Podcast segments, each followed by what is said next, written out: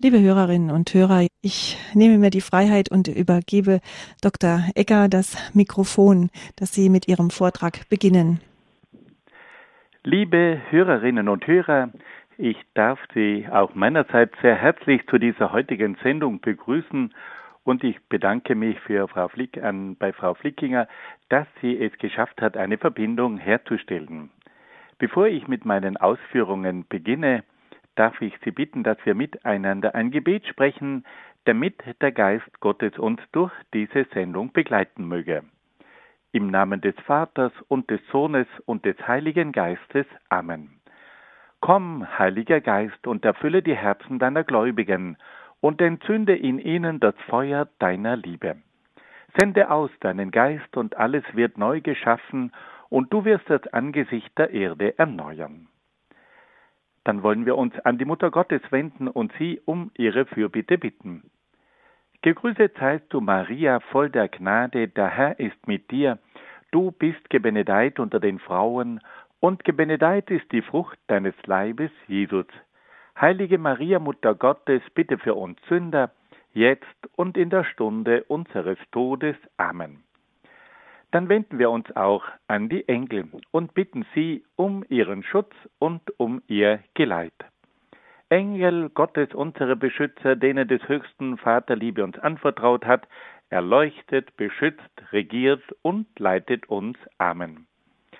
Und dann wenden wir uns auch an einige Heilige und Selige, die sich in besonderer Weise mit philosophischen Fragen aus christlicher Sicht beschäftigt haben.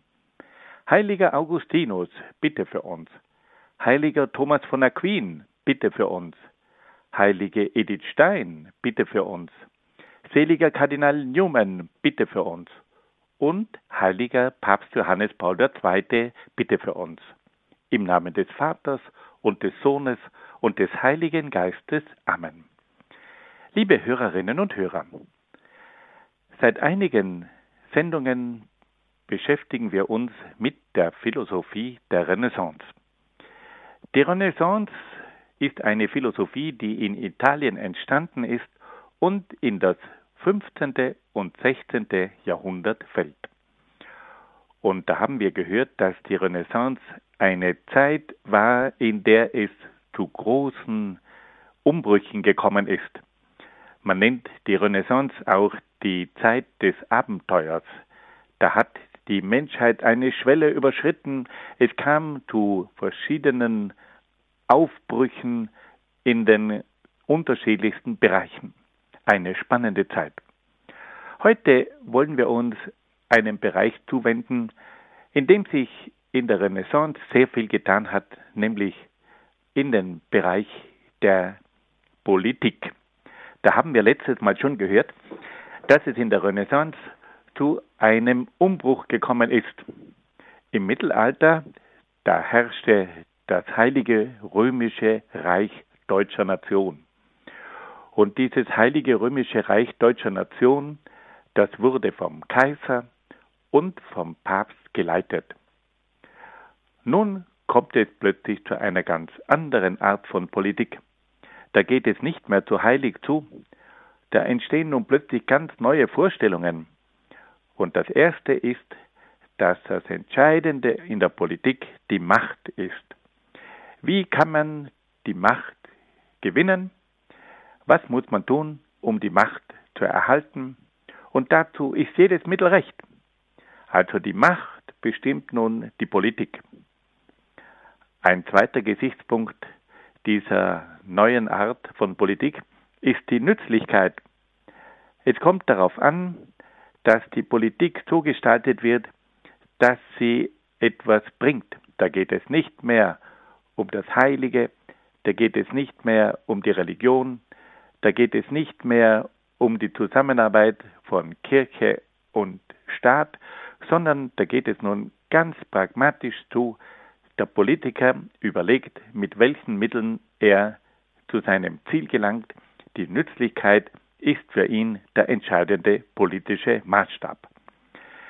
Dann kommt noch ein dritter Gesichtspunkt ins Spiel und das ist die Staatsräson.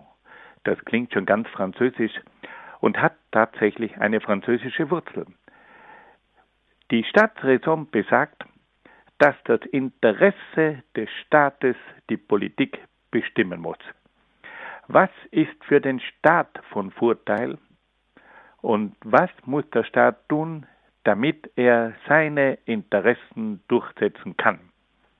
Wenn wir uns vorstellen, ein Kaiser des Mittelalters, der sich die Frage stellt, ob seine Politik vor Gott verantwortet werden kann. Im Mittelalter, wo Papst und Kaiser miteinander überlegen, wie sie die Christenheit in dieser Welt auf das Jenseits vorbereiten können, das alles ist nun verschwunden. Es geht um die Staatsräson, es geht um die machtpolitischen Interessen des Staates. Dann haben wir gehört, kommt nun auch der Begriff der Souveränität auf. Die Souveränität das könnten wir am besten mit dem Begriff Herrschaftsgewalt im Staat übersetzen. Wer hat die Herrschaftsgewalt im Staat? Wer ist so souverän? Das kann ein Monarch sein, das kann die Aristokratie sein und das könnte auch das Volk sein. Der Souverän, der Träger dieser Herrschaftsgewalt im Staat, ist derjenige, der die Gesetze bestimmt, der die höchsten Beamten einsetzt und wer in Rechtsfragen zu entscheiden hat. Dieser Souverän hat auch das Recht, Begnadigungen auszusprechen und er hat auch die Möglichkeit, über Krieg und Frieden zu entscheiden. Es geht also um die Frage, wer ist der Träger der Herrschaftsgewalt? Wer ist der Souverän in dieser Politik? und welche Befugnisse hat dieser Souverän. Dann haben wir noch darüber gesprochen, dass es in der Zeit der Renaissance zu ersten Ansätzen des Absolutismus kommt. Der Absolutismus, das ist ein Wort, das geht auf das lateinische Wort absolutum zurück und heißt in diesem Fall losgelöst. Der Absolutismus hat die Vorstellung, dass der Herrscher losgelöst ist vom Volk. Der Herrscher steht über dem Volk. Er wird nicht vom Volk gewählt, sondern er hat seine Macht direkt von Gott oder er hat sich diese Macht genommen. Er ist losgelöst vom Volk und steht auch über dem Gesetz. Diese Vorstellung einer absolutistischen Herrschaft wird dann Europa in den kommenden Jahrhunderten prägen. Es gibt dann den Absolutismus in Frankreich, aber auch den Absolutismus in anderen Ländern. Diese Vorstellung einer absolutistischen Politik mit einem absolutistischen Herrscher, die entsteht nun auch in der Renaissance. Aber es gibt in der Renaissance auch schon Überlegungen, ob man einen Staat nicht auch demokratisch regieren könnte. Vor allem in Holland hat man sehr viel darüber nachgedacht. Die Demokratie, die Herrschaft des Volkes sollte also es dem Volk ermöglichen, sich am politischen Geschehen zu beteiligen. Das Volk sollte seine Vertreter wählen und der Herrscher war dem Volk verpflichtet. Also eine ganz andere Vorstellung wie etwa in der Politik des Absolutismus. Die Renaissance entwickelt dann auch eine neue Vorstellung vom Recht und kommt dabei zu dem Begriff des Naturrechts. Das Naturrecht hatte schon früher gegeben, bereits Aristoteles hat gesagt, es gibt eine Natur des Menschen und aus der Natur des Menschen lassen sich bestimmte Rechte ableiten. Das Naturrecht der Renaissance hat eine etwas andere Gewichtung. Auch die Renaissance geht davon aus, dass sie sagt, der Mensch hat von Natur aus bestimmte Rechte. Er hat das Recht auf Leben, er hat das Recht auf Besitz, er hat das Recht auf Sicherheit, aber dieses Naturrecht war nicht mehr gekoppelt mit einem göttlichen Recht. Das Naturrecht holte gewissermaßen das Recht vom Himmel auf die Erde herunter. Und es war nun das Naturrecht, das zur bestimmenden Größe im ganzen Rechtswesen werden sollte. Und dann, und das ist nun recht erstaunlich, entsteht in der Zeit der Renaissance zum ersten Mal auch die Idee des Völkerrechts. Wir müssen sagen, es hat auch schon im Mittelalter bei Thomas von Aquin diese Vorstellung des Völkerrechts gegeben, aber nun wurde das Völkerrecht wirklich aktuell, weil nämlich in der Neuzeit verschiedene Völker eigene Staaten gebildet haben. In der Renaissance kam es nämlich zur Entstehung der Nationalstaaten. Die verschiedenen Völker, wie etwa die Franzosen, die Engländer, die Spanier, haben nun eigene Nationalstaaten gegründet und nun musste es zwischen diesen Nationalstaaten ein internationales Recht geben. Also da hat es zum Beispiel einen Fischereistreit gegeben zwischen Holland und England. Da ging es um die Frage, wie weit dürfen die holländischen Schiffe an die englische Küste heran, um dort zu fischen? Und wie weit dürfen die englischen Schiffe sich der holländischen Küste nähern, um dort zu fischen? Und da brauchte man nun ein Recht zwischen diesen beiden Nationen. Ein Recht zwischen den Engländern und den Holländern. Und zwischen diesen beiden Nationen kam es dann zu einer internationalen Regelung im Hinblick auf die Fischereirechte. Also es kommt nun auch zur Entstehung des Völkerrechts. Dann haben wir noch eine ganz interessante Geschichte. Es gibt nun das sogenannte Staatskirchentum. Und da geht es nun darum, dass man versucht hat, die Kirche in den Dienst des Staates zu stellen. Die Nationalstaaten wollten also ganz konkret versuchen, die Kirche auch in den Griff zu bekommen. Und deswegen versuchten sie also die Kirche zu einer Staatskirche umzufunktionieren. Die Kirche sollte nicht mehr auf Rom hören und auf den Papst hören, sondern sie sollte vom Herrscher abhängig sein. Der Herrscher wollte die Kirche für seine Zwecke einspannen. Und so entsteht nun das sogenannte Staatskirchentum. Und schließlich noch ein letzter Begriff. In der Politik kam es zu einer Säkularisierung. Säkularisierung, das könnten wir am besten übersetzen mit dem Wort Verweltlichung.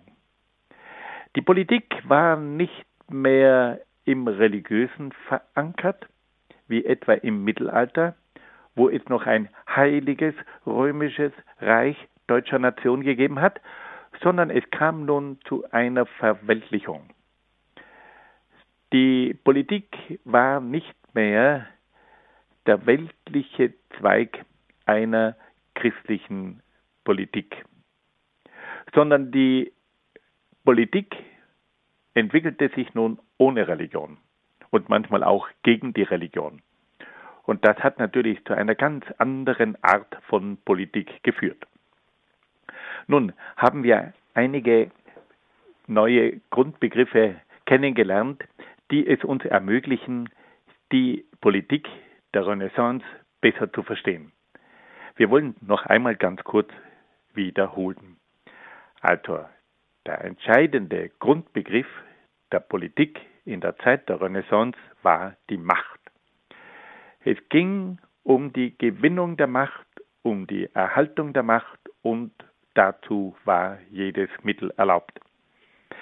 Ein zweiter Schwerpunkt war die Nützlichkeit.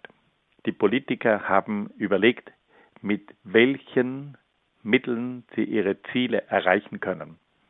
Sie dachten nicht mehr im Sinne von Idealen, von Werten und auch nicht mehr im Hinblick auf Gott, sondern sie überlegten sehr nüchtern und pragmatisch, welche Politik für sie am vorteilhaftesten wäre. Ein dritter Begriff war die Staatsräson und da geht es konkret um die Interessen des Staates. Was im Interesse des Staates war, war gut und was den Interessen des Staates widersprach, das wurde abgelehnt. Ein vierter Grundbegriff war die Souveränität. Und da ging es um die Herrschaftsgewalt in der Politik. Wer hat die Herrschaftsgewalt? Und welche Befugnisse hat die Herrschaftsgewalt? Was kann man mit einer Herrschaftsgewalt tun? Dann haben wir gehört, dass es auch schon Überlegungen gegeben hat im Hinblick auf einen absolutistisch geführten Staat. Und da ging es darum, dass der Herrscher losgelöst war vom Volk und auch vom Gesetz und gewissermaßen unabhängig vom Volk regieren konnte. Das Gegenstück dazu war eine Politik der Demokratie, in der das Volk die bestimmende Macht war und in der das Volk seine Vertreter gewählt hat. Es gab also in der Renaissance schon Entwicklungen in Richtung Demokratie. Dann haben wir gehört, dass auch das Naturrecht eine große Rolle spielt, vor allem im Hinblick auf die politische Gesetzgebung orientierte man sich am Naturrecht. Aus der Natur des Menschen wurden verschiedene Rechte abgeleitet. Dann gab es das Völkerrecht und das hatte die Funktion, zwischen den verschiedenen Völkern zu vermitteln. Es entstanden damals die ersten Nationalstaaten in Frankreich, England und Spanien und Holland und da brauchte man nun ein Recht, das zwischen den verschiedenen Nationen vermittelte. Und so kam es zum internationalen Recht. Dann haben wir noch gehört vom Staatskirchentum. Und da ging es darum, dass der Staat versucht hat, die Kirche unter seine Kontrolle und unter seine Macht zu bringen. Der Staat wollte sich der Kirche bedienen und dadurch kam es zu einer Staatskirche. Und schließlich können wir in der Renaissance auch schon eine gewisse Säkularisierung in der Politik feststellen. Es kommt zu einer Verweltlichung. Die Politik orientiert sich nicht mehr an Gott, sondern sie hat ihre weltlichen Maßstäbe. Nun, nach dieser etwas kompakten Einführung in die Grundsätze der Politik der Renaissance wollen wir eine kleine Pause einschieben und ein wenig Musik hören.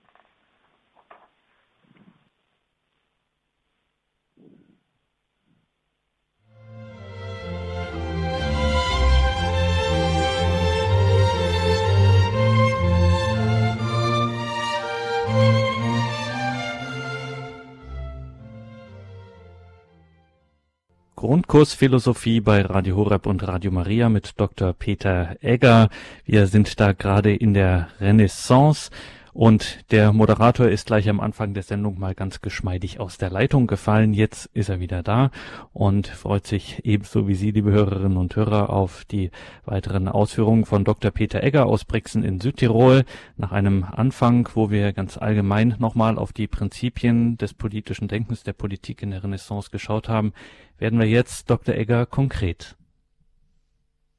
Liebe Hörerinnen und Hörer, ich möchte Ihnen nun einen der bekanntesten Denker, politischen Denker der Weltgeschichte vorstellen, nämlich den berühmten Florentiner Niccolò Machiavelli.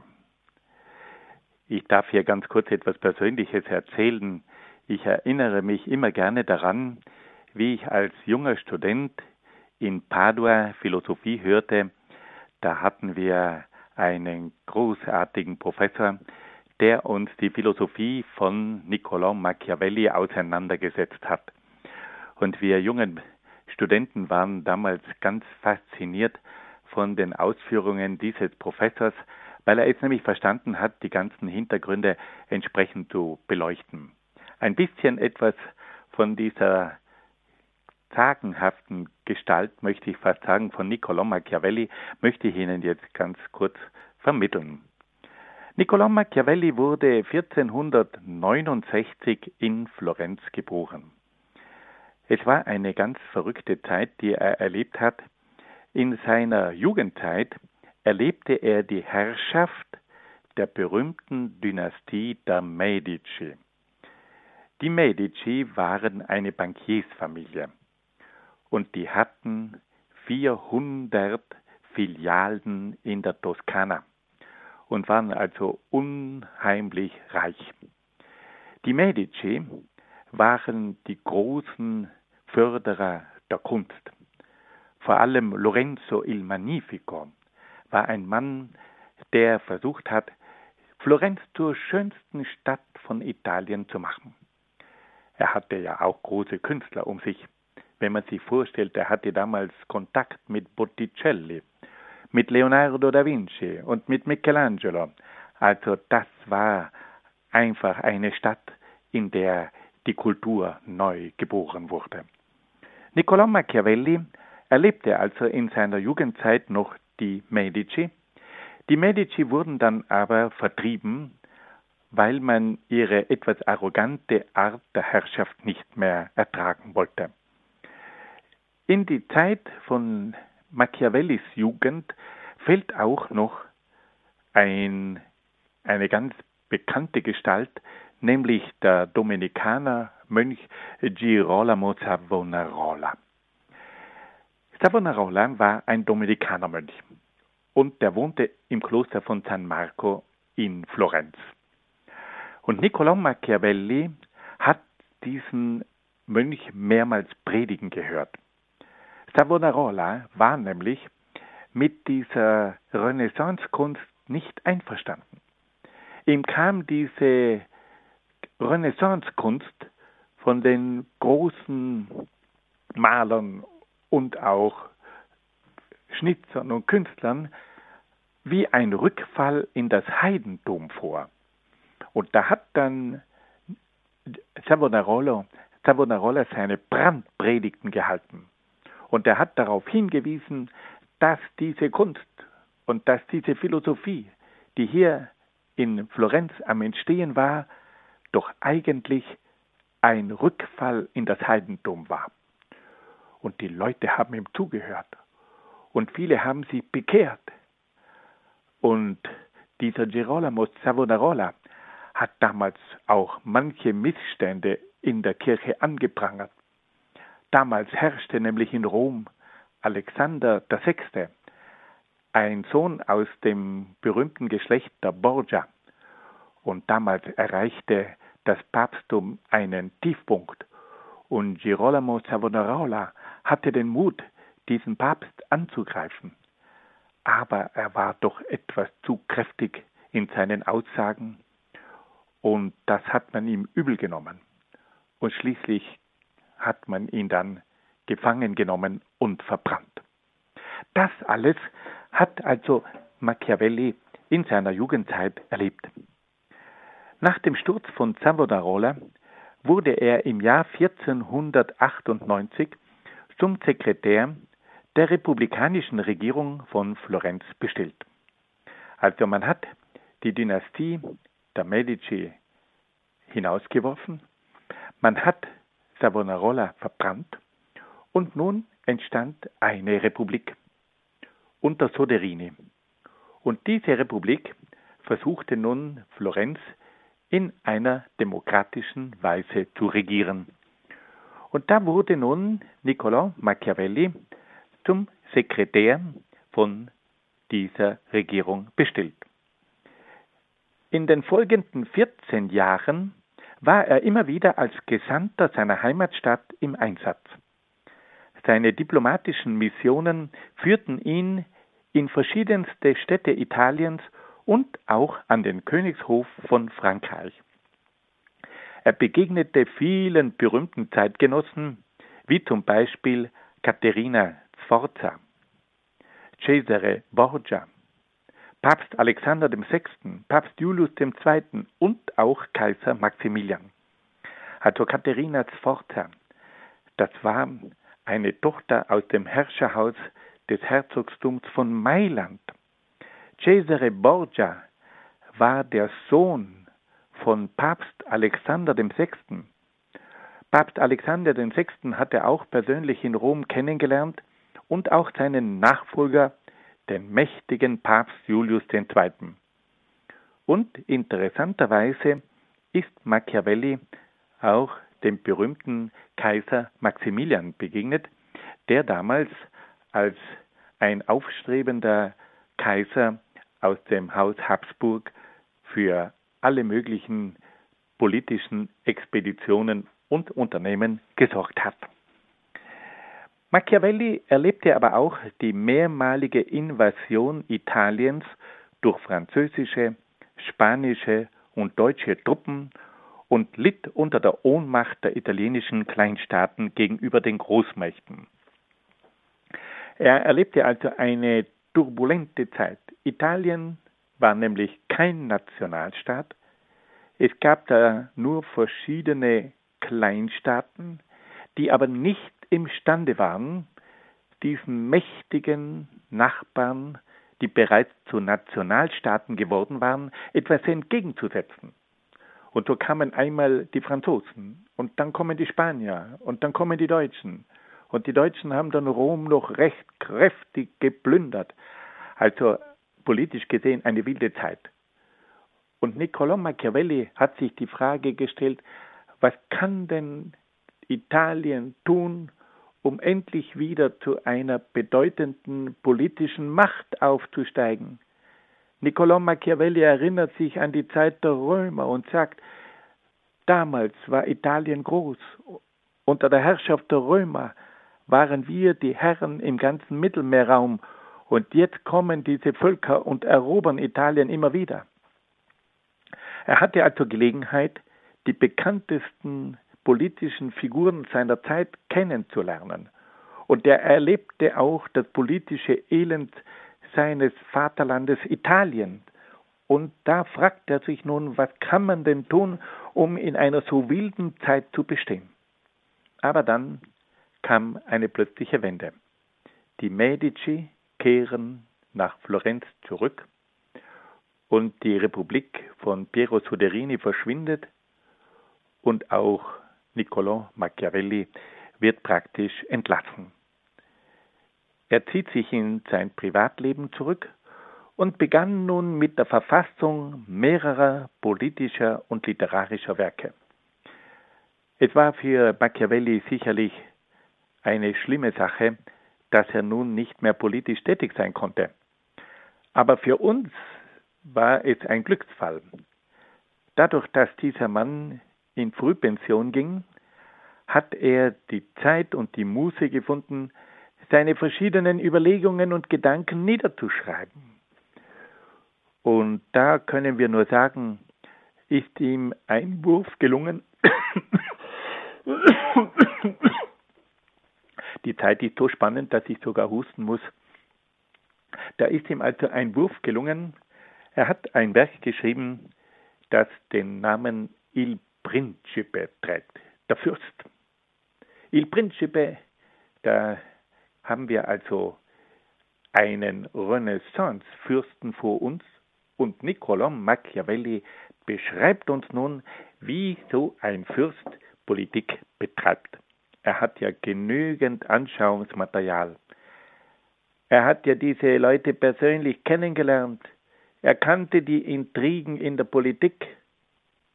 Und er merkte, dass es sich bei diesen Herrschergestalten oft um Menschen handelte, die von Moral nicht allzu viel hielten.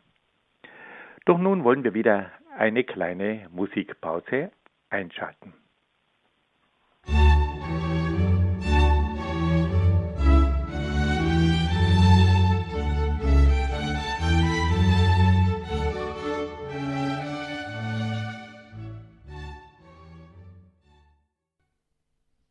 Grundkurs Philosophie bei Radio Horeb und Radio Maria. Wir sind mitten in der Renaissance und schauen auf das Leben von Niccolò Machiavelli und hören Dr. Peter Egger aus Brixen in Südtirol. Liebe Hörerinnen und Hörer, wir haben also einiges gehört von diesem spannenden Leben von Niccolò Machiavelli und wollen uns nun ein wenig mit seinem Hauptwerk befassen. Dieses Hauptwerk trägt also den Titel Il Principe, der Fürst. Und da wird uns nun so ein Renaissance-Fürst mit all seinen politischen Raffinessen vorgeführt. Die politischen Lehren Machiavellis gehen zu einem großen Teil auf seine persönlichen Erfahrungen zurück. Machiavelli hatte, wie wir gehört haben, bei seinen zahlreichen politischen Missionen oft Gelegenheit, die verschiedensten Renaissanceherrscher kennenzulernen. Er musste dabei die Erfahrung machen, dass diese weltlichen und geistlichen Herrscher fast ausschließlich nach machtpolitischen Grundsätzen handelten und sich sehr wenig um Moral und Religion kümmerten. Machiavelli betrachtete aber auch seine Zeitgenossen und musste feststellen, dass diese sich nicht mehr um die politischen Tugenden bemühen. Mit Bedauern beobachtete er, wie die meisten Bürger Italiens die alten Tugenden der Römer nicht mehr zu schätzen wussten.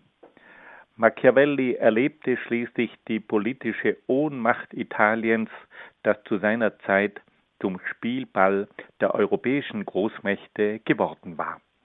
Er sehnte sich nach einer starken politischen Macht, die imstande wäre, die fremden Mächte aus Italien zu vertreiben. Machiavelli sieht das Ziel der Politik in der Schaffung eines starken und stabilen Staatswesens. Die Politik muss daher die Interessen und die Macht des Fürsten bzw. des Staates fördern.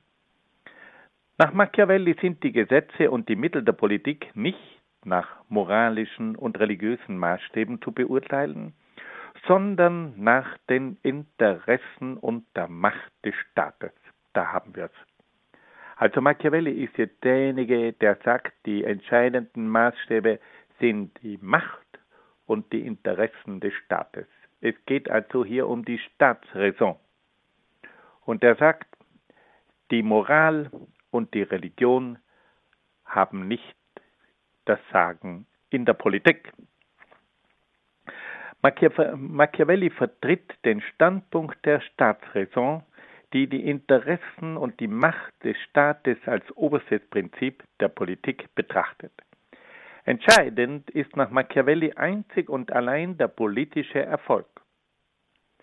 Wenn aber der Erfolg allein entscheidend ist, dann ist auch jedes Mittel gerechtfertigt. Machiavelli schreibt dazu in seinem Werk Il Principe, ein Fürst braucht nur zu siegen und seine Herrschaft zu behaupten, so werden die Mittel dazu stets für ehrenvoll gelten und von jedem gepriesen werden. Also er sagt, wenn er Erfolg hat, dann werden die Leute sagen, auch die Mittel sind in Ordnung. Wir erleben hier den Beginn einer Politik, die bis heute andauert. Auch heute haben wir in unserer politischen Landschaft immer wieder Politiker, die nach diesem Grundsatz von Niccolò Machiavelli handeln. Und man spricht deswegen auch von einer machiavellistischen Politik. Also hier geht es darum, wie komme ich an die Macht, wie kann ich meine politischen Interessen durchsetzen und dazu verwende ich jedes Mittel. Und da beginnt nun tatsächlich ein neuer politischer Stil. Da gelten nun nicht mehr die Grundsätze des Mittelalters, die noch von Gott hergeleitet wurden. Wir wollen gerne zugeben, also auch im Mittelalter hat es einige Dinge gegeben, die waren nicht ganz moralisch, aber man hat zumindest gewusst, dass es eine Sünde gab. Dieses Bewusstsein war nun in der Politik absolut nicht mehr vorhanden. Machiavelli geht bei seinen politischen Betrachtungen von einem pessimistischen Menschenbild aus. Er sieht im Menschen ein Wesen, das von Leidenschaften, Lüsten, Habgier, Faulheit, Doppelbödigkeit, Feigheit, Frechheit usw. So bestimmt ist. Also er hat nicht mehr die Vorstellung, dass er hier einen getauften Christen vor sich hat, der sich um Tugenden bemüht und der sich an den zehn Geboten orientiert, sondern Machiavelli sagt, die Menschen sind doch ganz anders.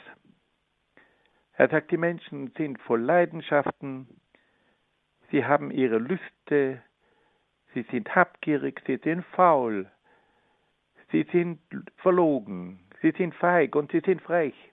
Das ist der Menschentyp, mit dem wir es in der Politik zu tun haben. Wir dürfen also nicht davon ausgehen, dass dieser Mensch im Grunde genommen ein edles, gutes, vernünftiges Wesen ist, sondern genau das Gegenteil. Dieser Mensch ist voller Leidenschaften, er ist habgierig, er ist faul, er ist frech, er ist verlogen. Und auf diesen Voraussetzungen müssen wir die Politik aufbauen. Er versucht deshalb einen Regierungsstil zu entwickeln, der mit der Bosheit und Schwäche des Menschen rechnet. Der Fürst muss die Bosheit und Schwäche des Menschen genau kennen, damit er weiß, wie er trotz der menschlichen Niedertracht seine Macht behaupten kann. Man könnte also sagen, dass Machiavelli ein unwahrscheinlich tiefgründiger politischer Psychologe oder ein psychologischer Politiker war. Er sieht den Menschen, wie er ist. Nun, wir müssen zugeben, dass es diesen Typen von Bürger tatsächlich gibt. Und der Politiker tut gut daran, wenn er auch die Schwächen des Menschen mit beurteilt und mit in sein Kalkül hineinnimmt. Das Problem ist nur, wenn man dann sagt, dass die Menschen allgemein von dieser Niederträchtigkeit sind, dann wird wahrscheinlich auch die Politik niederträchtig.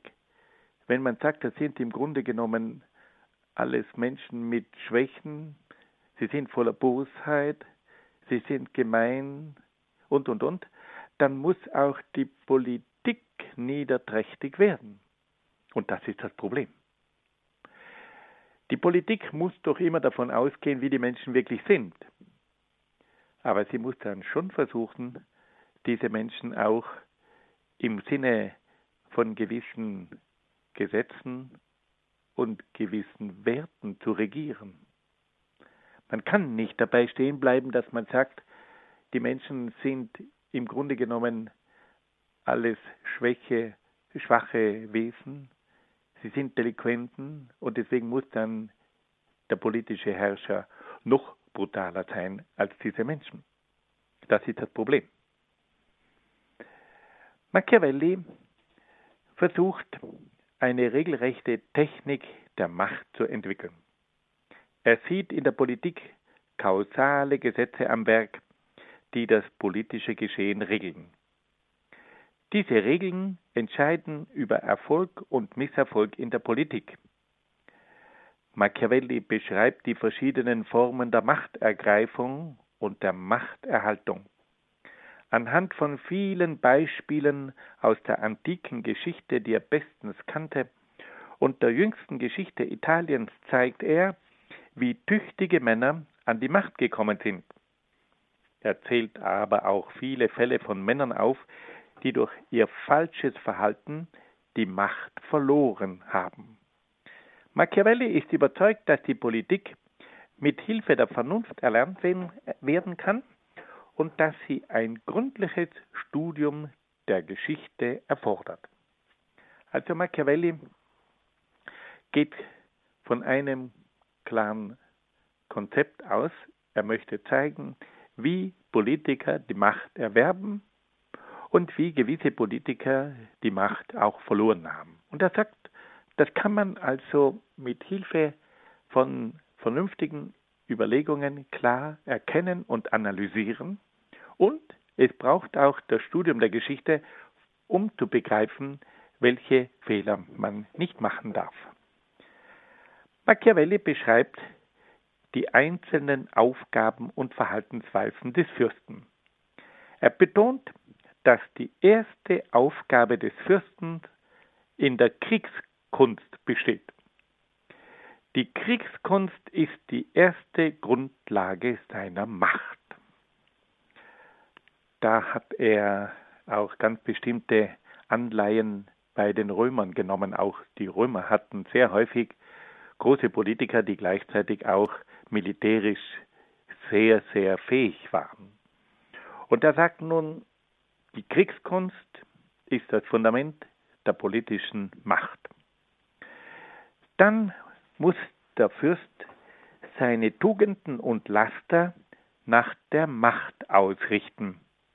Es gibt Tugenden und Laster, die der Macht nützen und andere, die der Macht schaden.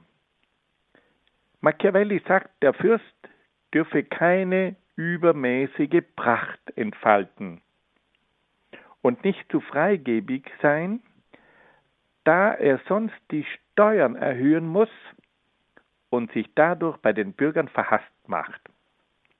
Also, da können wir Machiavelli ausnahmsweise recht geben. Er sagt, der Fürst dürfe keine allzu große Pracht entfalten, da sich ja die Bürger sonst die Frage stellen, woher hat er denn die Mittel?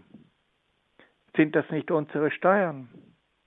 Und da entsteht dann oft ein Groll gegen einen Herrscher. Also er darf nicht übermäßig prunkvoll und prachtvoll auftreten. Er soll auch nicht zu freigebig sein, da er sonst die Steuern erhöhen muss und das erzeugt dann eine ganze Menge Unmut. Weiter sagt Machiavelli, dass der Fürst seinen Untertanen Furcht einflößen müsse, da die Furcht die Macht sicherer erhält als die Liebe. Es hat in der Politik immer wieder geheißen, dass der Herrscher versuchen muss, auch die Sympathien und die Liebe des Volkes zu gewinnen. Nicht so bei Machiavelli. Er sagt, die Liebe, die kann auch wieder verschwinden. Aber die Furcht, die ist das sicherste Mittel, um die Leute unter Kontrolle zu haben.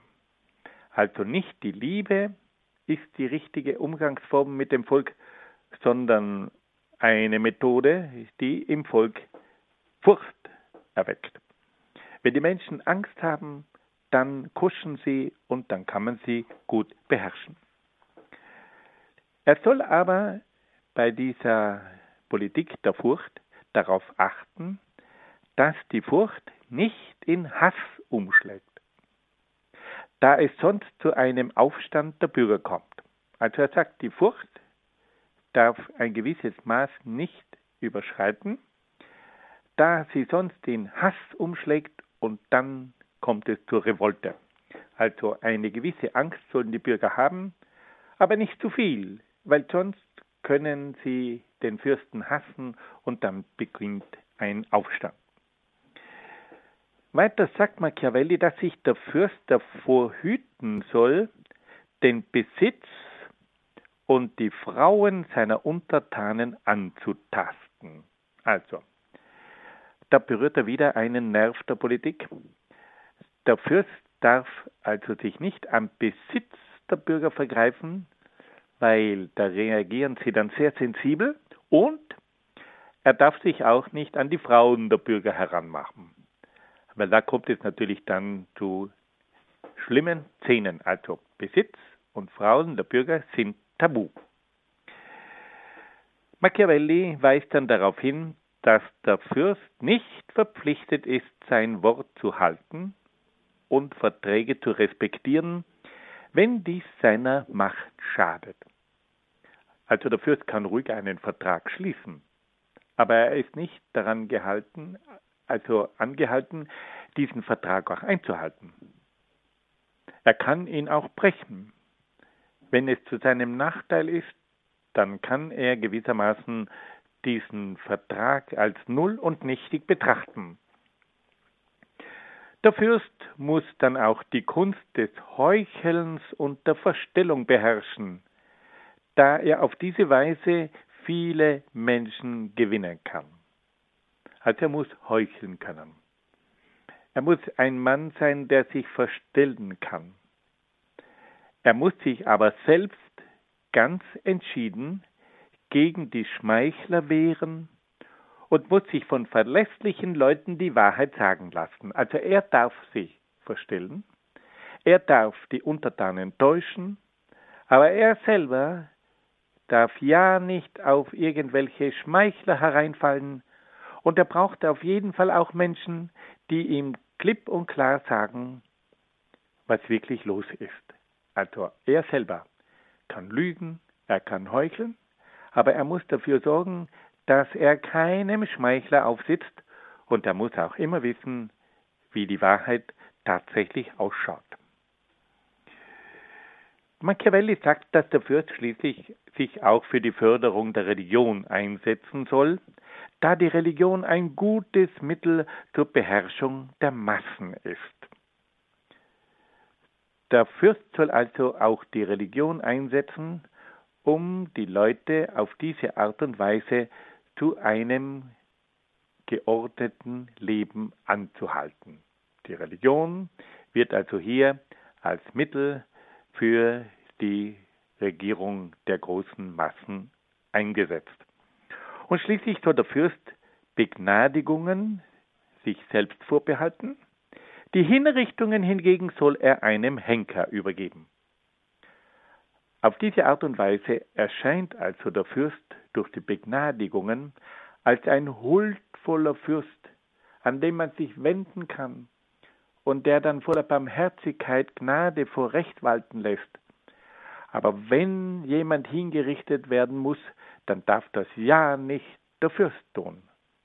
Das muss in dem Fall ein Henker tun, weil der Fürst kann doch nicht seine Hände mit Blut beflecken. Also das Böse, das macht der Henker. Und er, der Fürst, er begnadigt die Menschen. Obwohl der Fürst das Todesurteil ausgesprochen hat, macht er sich die Finger nicht schmutzig damit, das überlässt er einem Henker. Und wenn er einen Menschen begnadigt, dann macht er das persönlich. Und auf diese Art und Weise erscheint er also vor dem Volk als ein Mann, der Gnade walten lässt nur da drüben gibt es dann noch den bösen Henker mit der schwarzen Kapuze, der wird dann die Bestrafungen vornehmen. Sie sehen also, liebe Hörerinnen und Hörer, wie hier in diesem Buch einige Haltungen beschrieben werden, die man in der einen oder anderen Form in der Politik immer wieder entdecken kann. Wollen wir das noch einmal ganz kurz zusammenfassen. Also er sagt, dass das Fundament der politischen Macht in der Kriegskunst besteht. Die Kriegskunst gibt dem Fürsten die Macht, seine Politik auch entsprechend durchzusetzen. Dann geht es um bestimmte Tugenden und Laster. Aber hier geht es jetzt nicht um moralische Tugenden und Laster, sondern um politische Tugenden und Laster. Machiavelli sagt, dass der Fürst zum Beispiel keine übermäßige Pracht entfalten dürfe und dass er nicht zu freigebig sein solle, weil er nämlich dadurch die Steuern erhöhen muss und auf diese Art und Weise kommt es zu einem Unmut in der Bevölkerung. Dann sagt er, dass der Fürst den Untertanen eine gewisse Furcht einflößen muss, damit sie vor ihm Respekt haben. Aber die Furcht darf nicht übertrieben werden, weil sonst die Furcht in Hass umschlägt und dann kommt es zum Aufstand des Volkes. Weiter sagt Machiavelli, dass der Fürst ja nicht den Besitz und die Frauen der Bürger antasten dürfe, weil das hätte dann oft recht unliebsame Reaktionen zur Folge. Der Fürst ist nicht verpflichtet, Wort zu halten und er kann Verträge, die er geschlossen hat, auch nicht respektieren. Der Fürst muss die Kunst des Heuchelns und der Verstellung beherrschen, aber er selber darf sich ja nicht von irgendwelchen Schmeichlern verführen lassen, und er braucht unbedingt auch Leute, die ihm immer die Wahrheit sagen. Und schließlich kann der Fürst auch noch die Religion einspannen für die Politik, weil man mit Hilfe der Religion die große Masse sehr gut bei der Stange halten kann. Der Fürst soll dann selbst die Begnadigungen vollziehen, aber die Hinrichtungen, die soll er einem Henker überlassen. Wir sehen also, wie hier in den verschiedensten Bereichen Mittel eingesetzt werden, um die Macht zu gewinnen und die Macht zu erhalten. Nun wollen wir noch eine kleine Musikpause einschalten. Musik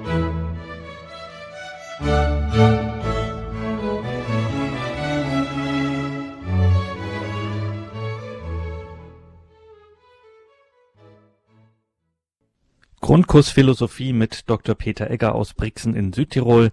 Wir sind mitten in der Renaissance und da ganz konkret bei Niccolo Machiavelli. Liebe Hörerinnen und Hörer, Niccolo Machiavelli hat neben seinem berühmten Werk, das den Titel Il Principe, der Fürst trägt, noch ein weiteres sehr bekanntes politisches Werk verfasst, nämlich die berühmten Discorsi. Bei den Discorsi hat sich, oder in den Discorsi hat sich Machiavelli mit den politischen Tugenden auseinandergesetzt. Und da kommt er zu der Erkenntnis, dass man mit christlichen Tugenden in der Politik nicht recht weit kommt. Er sagt, es braucht eine Rückbesinnung auf die politischen Tugenden, die von den alten Römern gepflegt wurden. Niccolò Machiavelli spricht vor allem von den Tugenden der Stärke, der Energie, der Entschlossenheit und der Ruhmesgier. Also Stärke muss ein Politiker haben, Energie muss er haben, Entschlossenheit und er muss auch ruhmesgierig sein, die Gloria. Auf die kommt es an. Diese Tugenden haben die Römer groß und mächtig werden lassen. Dagegen sind die christlichen Tugenden wie zum Beispiel die Demut, die Unterwürfigkeit und die Askese keine Tugenden, da sie in politischer Hinsicht nicht zum Erfolg führen. Und da fangen wir auch wieder an nachzudenken. Wenn wir einmal überlegen, wie schwierig es heute für einen Christen ist, sich in der Politik zu behaupten und wie schwierig es ist, für einen christlichen Politiker christliche Wertvorstellungen in dieser Gesellschaft an den Mann und an die Frau zu bringen, dann müssen wir sagen, da klingt doch etwas Machiavelli auch wieder durch. Machiavelli sagt, dass man mit christlichen Tugenden kaum etwas erreicht in der Politik. Und wir können heute hinzufügen, dass wir mit christlichen Wertvorstellungen kaum mehr eine Mehrheit bekommen. Machiavelli verweist auf die Tugenden der alten Römer Stärke, Energie, Entschlossenheit und Ruhmesgier. Machiavelli weist dann aber auch darauf hin, dass es in der Politik neben der Tugend auch Fortuna, das heißt Glück braucht. Also es braucht Fortune. Der Politiker kann noch so tüchtig sein, wenn er nicht den richtigen Moment erwischt und wenn er nicht die richtigen Leute kennt und wenn er nicht im richtigen Moment da ist, dann kann er den Sprung auf die, auf die höhere Plattform in der Politik nicht schaffen. Ein erfolgreicher Politiker braucht günstige Gelegenheiten, die ihm den Aufstieg ermöglichen. Entscheidend bleiben aber immer die politischen Tugenden. Ohne diese Tugenden nützen auch die besten Gelegenheiten nichts. Machiavelli ist schließlich davon überzeugt, dass die Wiederbelebung der alten römischen Tugenden zur Befreiung Italiens von den fremden Mächten führen würde. Wir können also sehen, wie Machiavelli sich einen Politiker ausmalt, der ganz anders orientiert ist und ganz anders handelt als die Politiker der früheren Jahrhunderte des Mittelalters. Er entwirft das Bild eines Politikers, der von der Macht, von den Interessen und vom eigenen Vorteil bestimmt ist. Und dieser Politiker setzt auch alle Mittel ein, die diesen Zweck schließlich ermöglichen. Er spricht dann auch von der Rückkehr zu den politischen Tugenden der Römer. Diese Tugenden Macht, Energie, Entschlossenheit, Ruhmesgier, die haben politisch etwas bewirkt. Liebe Hörerinnen und Hörer, es ist für uns immer wieder eine Frage, wie soll Politik ausschauen?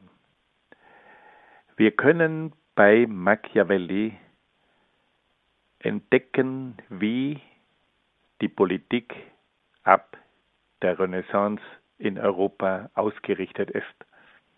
Und wir müssen eines sagen, dieses Buch von Machiavelli ist ein Weißbuch.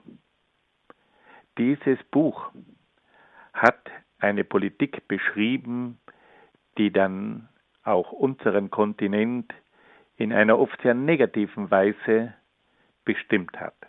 Immer wieder ist dieser Machiavellismus in unsere politischen Räume hineingestoßen. Und es ist interessant, dass sich fast alle großen Denker und Politiker mit Machiavelli auseinandergesetzt haben. Napoleon hat ihn geschätzt, Bismarck hat ihn geschätzt und Mao Zedong, der Gründer der chinesischen Volksrepublik, hat einmal gesagt, dass dieses Werk von Machiavelli das bedeutendste Buch der politischen Philosophie sei.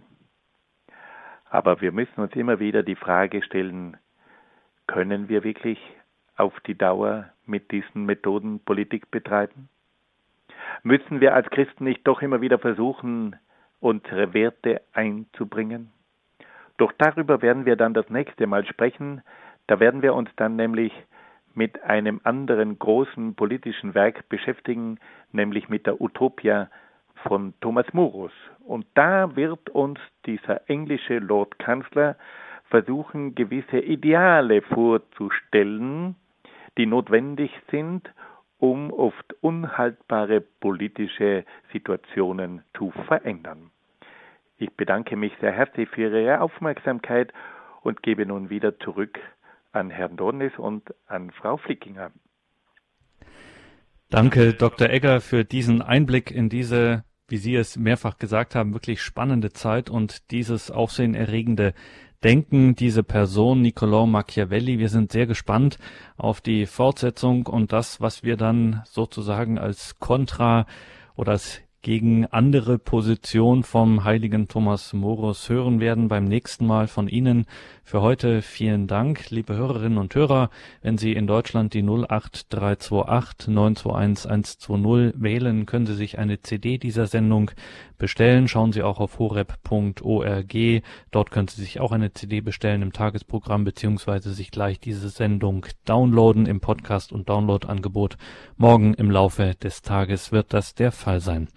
Mein Name ist Gregor Dornes. Ich wünsche Ihnen weiterhin viel Freude hier im Programm bei Radio Horeb und Radio Maria.